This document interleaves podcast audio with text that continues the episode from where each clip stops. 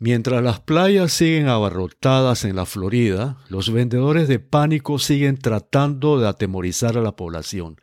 Gracias a Dios ya mucha gente se ha dado cuenta de este maquiavelismo y muchos otros ya comienzan a sospecharlo fuertemente.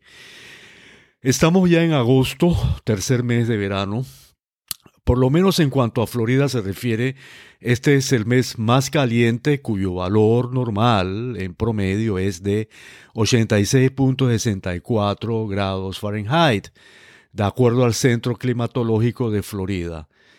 Todavía es muy temprano para evaluar agosto, pero el promedio en los siete días que van se encuentra alrededor de este valor. Hola.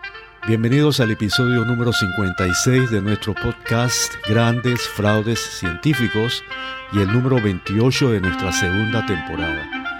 Soy su anfitrión, el doctor Esteban Morales Van En el episodio anterior comencé a analizar algunos indicadores de temperatura y luego comencé a discutir la validez y exactitud de los modelos climáticos. Hoy concluiré con este tema, pero primero hablaré sobre algunos indicadores adicionales. Tengan siempre en cuenta que estamos en un año del niño o la niña, en que típicamente aumenta la temperatura terrestre por mecanismos que ya he explicado ampliamente en el episodio anterior y anteriormente en otros episodios. Esto, como ya comenté, se vio reflejado en el mes de julio. Los medios siguen con sus deshonestas y alarmistas informaciones sobre el estado del tiempo. Se han dicho muchas cosas, pero algunas de las cosas que nos han dicho son las siguientes. Por ejemplo, en Florida el día más caliente reportado fue en junio de 1931. Fue de 109 grados Fahrenheit que es aproximadamente 42, 42.2 grados centígrados. Hasta este año no se ha reportado una temperatura mayor a esta. Esto se dio en el condado de Jefferson, en la ciudad de Monticello. Hay que tomar en cuenta que la temperatura se ha venido monitoreando en Florida solo desde inicio del siglo XIX, de modo que en la historia puede haber habido días y aún años más calientes y hasta épocas que como sabemos se dio en la Edad Media. Pero aquí no termina esto. 107 grados Fahrenheit se han reportado en dos condados en los años 1930 y 1993. Además, en diferentes condados se han reportado temperaturas de 108 grados en los años 1987, 1909, 1944, 1985, 1988, 1992 y 2010. 1992 fue el año en que se dio el día más caliente en Miami-Dade.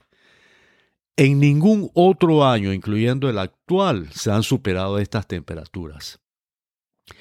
Pero analicemos otro indicador que muestra una vez más la deshonestidad e irrespeto de los medios de información. Hay una diferencia fundamental entre el, indicador llamado índice de calor y el indicador temperatura. El segundo es el que marca el termómetro y el primero es cómo se siente o percibe la temperatura. Este tiene valores superiores, pues como cómo se percibe depende de varios factores, principalmente el nivel de humedad en el ambiente. Pues bien, algunos medios exponen en sus informes los índices de calor en vez de la temperatura. Obviamente lo ponen en color rojo en su gráfica en la televisión, sin aclarar que no son la verdadera temperatura. Esto, por supuesto, cuando se ven cifras de 100 grados Fahrenheit o más, eso asusta a la gente. En el próximo episodio discutiré algunas otras variables. Ahora continúo con el análisis de los modelos climáticos de predicción. Recuerden que en el episodio anterior decía que los dirigentes de algunas organizaciones sobre el clima dicen en su jerga aterrorizadora que todo el planeta es un desastre y que esto es totalmente coherente con las predicciones y las advertencias repetidas. Así dicen. Pues bien, sus predicciones han sido consistentemente falsas, como fue demostrado por el doctor John Christie y como sigo describiendo en este momento. Además de lo que dijo el doctor Christie, que presentamos en el episodio anterior en su declaración ante el Congreso de los Estados Unidos en cuanto a la utilidad del CO2, él se refirió igualmente a la gran dificultad de predecir el clima, realidad esta que ha sido subestimada por los que han desarrollado modelos computacionales de predicción. Estos modelos se basan en la incorporación en computadoras de múltiples ecuaciones con las que se intenta introducir numerosos factores que pueden afectar el clima, en el afán de predecir eventos climáticos futuros. Sin embargo, dada la complejidad de esto, lo que se genera son hipótesis y no hechos científicos comprobados como debiera ser la manera en que funcionan las ciencias. Sin embargo, estas hipótesis la han presentado como hechos científicos. Su planteamiento fue entonces que si todos los elementos que componen el modelo están presentes y son correctos, este debería ser un buen predictor. De lo contrario, el modelo se invalida. Esto constituyó la hipótesis de trabajo que el doctor utilizó en su línea de investigación con sus colegas y cuyos resultados procedió a presentar en su testimonio. El IPCC, que recuerden que es la institución de la ONU que se encarga del tema del cambio climático, establece una vinculación de causa-efecto entre aumento de emisiones de CO2 y los efectos en el clima. Este es el principio en que se basa la elaboración de estos modelos. Esto fue lo que llevó a la CEQ a incorporar esta aseveración en la corrección de sus normas, Recuerden que la CEQ es el consejo creado por Obama con lo que se inició toda la política de acabar con las emisiones de CO2. Un gas, por cierto, necesario para la sustentación de toda vida en el planeta. Esto incluso llevó al doctor Christie a preguntarse si los propulsores de esto entendían realmente cómo funcionan los gases de efecto invernadero. Pues bien, para probar su hipótesis de trabajo, él y su equipo estuvieron monitoreando la troposfera. La troposfera es la parte más representativa, mucho más representativa que donde se mide la temperatura con los termómetros. Esa es la capa más baja de la atmósfera terrestre que contiene el 75% de la masa total de la atmósfera planetaria y el 99% de la masa total de vapor de agua y aerosoles, y donde se produce la mayoría de los fenómenos meteorológicos. Pues bien, ellos monitorearon esta capa desde el año 1979 hasta el año 2014. La monitorearon desde arriba utilizando satélites y desde abajo utilizando balones climatológicos. Luego se hicieron comparaciones entre sus observaciones, que fue lo que ocurrió realmente, y los modelos de predicción, lo, lo predicho, que fueron 102 modelos producidos por el IPCC.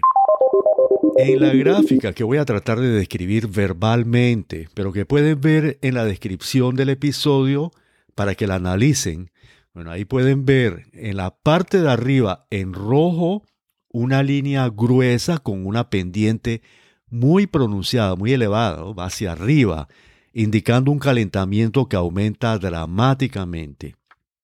Esta representa los datos de Hansen y otros que recuerden fueron quienes elaboraron y presentaron el modelo de predicción del clima y que resume un conjunto de 102 modelos de predicción, todos equivocados, y es obvio que lo están, pues debajo de esta línea, se, coloca en la misma eh, gráfica, eh, debajo de esta línea con esta pendiente pronunciada se encuentra en verde con una leve pendiente la gráfica de Christie y sus colaboradores que representan las temperaturas medidas, o sea, lo que realmente ocurrió, que muestra temperaturas estables muy por debajo de las de Hansen y colaboradores, que calculadas, que fueron calculadas por computadoras.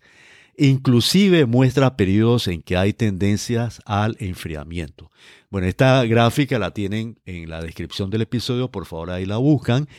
Y ahí en la descripción se encuentra la, gráfica auténtica ya con más detalles, una, una imagen de estas dos gráficas para que se pueda entender eh, lo que estoy presentando. La conclusión fue que sus resultados mostraban clara evidencia de que los modelos proveen información errónea sobre el calentamiento. Voy a permitirme leer textualmente la conclusión del doctor John Christie sobre el modelo de predicción. Abro comillas y cito. Los modelos tienen una fuerte tendencia a sobrecalentar la atmósfera en relación con las observaciones reales. En promedio, los modelos calientan la atmósfera global a un ritmo tres veces mayor que el del mundo real. Utilizando el método científico, concluiríamos que los modelos no representan con precisión al menos algunos de los procesos importantes que afectan el clima porque no pudieron predecir lo que ocurrió. En otras palabras, estos modelos fallaron en la simple prueba de decirnos qué ya ha sucedido y por lo tanto no estarían en condiciones de darnos una respuesta segura de qué puede suceder en el futuro y por qué. Como tal, estas serían de un valor muy cuestionable para determinar políticas que deberían depender de una comprensión muy segura de cómo funciona el sistema climático. Y cierro comillas.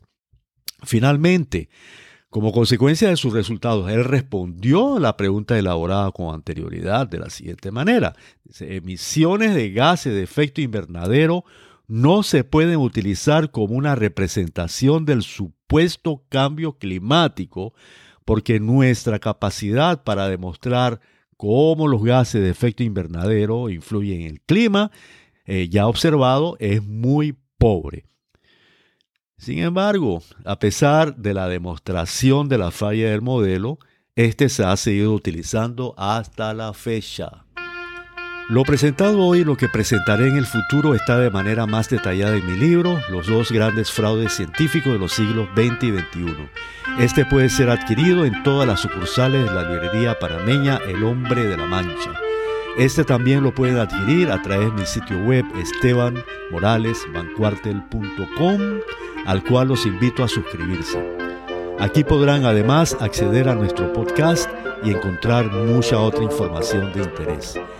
Ha sido un placer estar con ustedes. Espero haber cumplido con las expectativas que tienen nuestros respetados oyentes por una información que sea honesta y útil para su propia vida, para su familia y para la comunidad en que se desenvuelven. Hasta pronto y gracias por honrarnos con su atención.